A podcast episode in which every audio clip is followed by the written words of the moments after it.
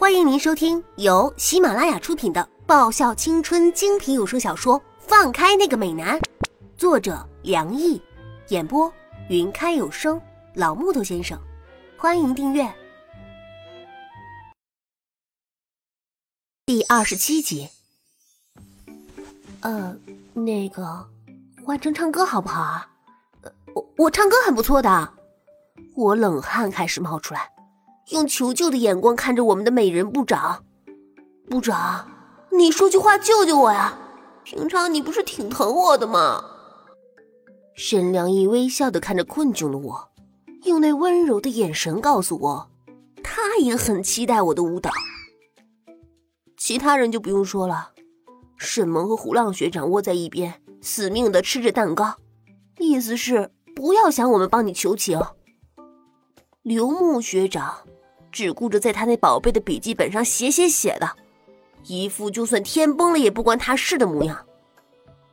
李英学长啪的一下把帽子压低了，摆明了不介入。赵岩学长忙着擦汗，但是他的肩膀一抖一抖的，摆明是在偷笑嘛。小蚊子屁颠屁颠拿着球拍逃进球场，用他那个背影告诉我自求多福。他爱莫能助，也不敢助。啊这群无情无义的家伙，亏我在网球部任劳任怨这么久，被他们像佣人一样使唤这么久，他们竟然任由韩芷算计我，不拉把手就算了，还落井下石，全都是一丘之貉。啊，老爸，看来你平常的教诲是没错的，人和人之间的关系。一定得搞好，不然是会出乱子的。老爸，我好后悔没有听你的话啊。嗯，丫头，你打算什么时候跳给我们看呢？韩芷奸笑的看着我，拿过我手上的毛巾。等你翘辫子的时候，我咬牙说道。我保证会在你墓前跳个够，还保证会放鞭炮庆祝这个世上少了一个祸害。是吗？韩芝把玩着自己的头发，然后揪住一把往上一拉，微笑着对我说道：“嗯，我辫子已经翘了，丫头，你可以跳了。”我瞪大眼睛，彻底无语了。有句话真的没有说错，祸害一千年。我想回家，我哀怨的抬眼看苍天，老爸，你快来救我呀！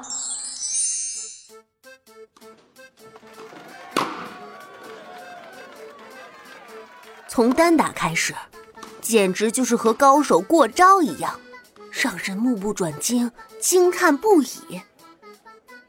我终于看到小蚊子传说中的恐惧境界了。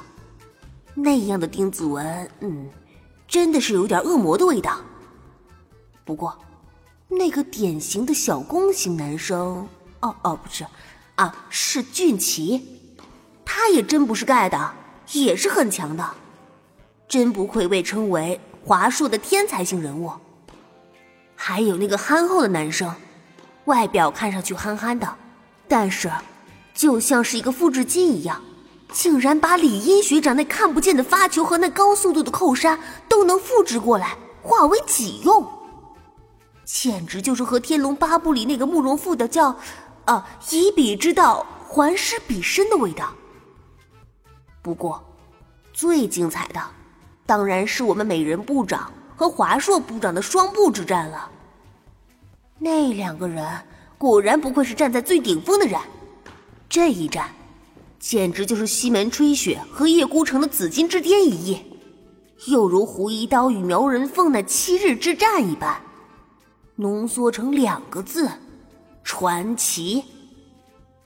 不过我却有些烦恼了，这两个人谁是攻谁是受啊？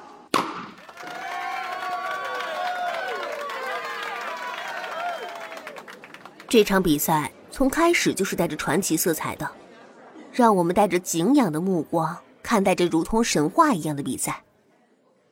这个时候，输和赢已经没有意义了，每个人都是纯粹的享受着网球这项运动所带来的快乐。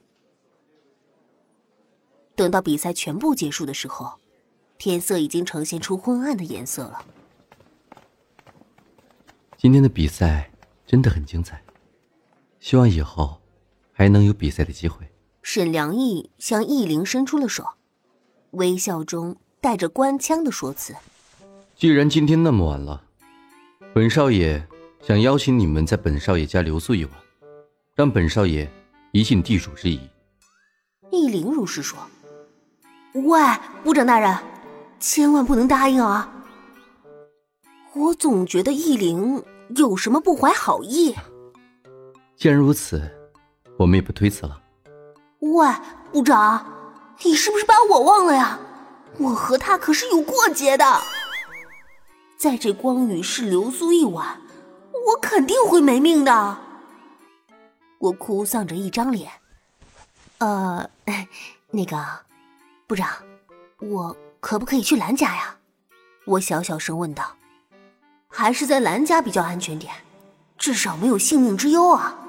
怎么，叶子小姐是不愿意吗？易灵眼睛一眯，喂。你这个死小兽，你是故意的吧？故意把叶芝读成叶子？喂，呃，话说，叶子是你能叫的吗？啊，没，没有。我很没种的屈服在恶势力之下。啊，没办法，形势比人强啊。更何况我现在还在人家地头上呢，他老大一个不爽。华硕那两百多步员一拥而上，我我就插翅难飞了。我，更何况现在华硕网球场的大门还关着，我想飞也飞不出去啊！死就死吧，反正二十年后又是一条好汉。对了，小寻呢？沈萌忍不住问道。寻？华硕那些正选们面面相觑。一副彻底把某个同伴给遗忘掉的表情，大概是睡死在学校的某个地方了吧。一铃一个响指，俊奇，去把寻找出来。一声知道了之后，俊奇同学很听话也很认命的找人行动了，而他依然停在原地。亲爱的各位，今晚不如让我去带各位体验一个不同的夜晚。俊奇嘴角的微笑，危险而又暧昧，我心里有些不安。看着他的眼神，好像这只狼还记恨我刚刚说他是小攻型男生的事儿。喂，他不会是和易灵联合起来想置我于死地吧？老爸，你快来救我吧！我宁可回家看老妈的 BL 影碟，我我也不要留在光允市了。我偷偷掏出手机。打算赶紧拨个电话给最爱的老爸，让他来救命。可才按下一个键，手机屏幕就变得一片漆黑。我突然想起来，昨天晚上手机呃忘充电了。难道我真的会命丧于此吗？本集已播讲完毕，记得顺便订阅、评论、点赞、五星好评哦！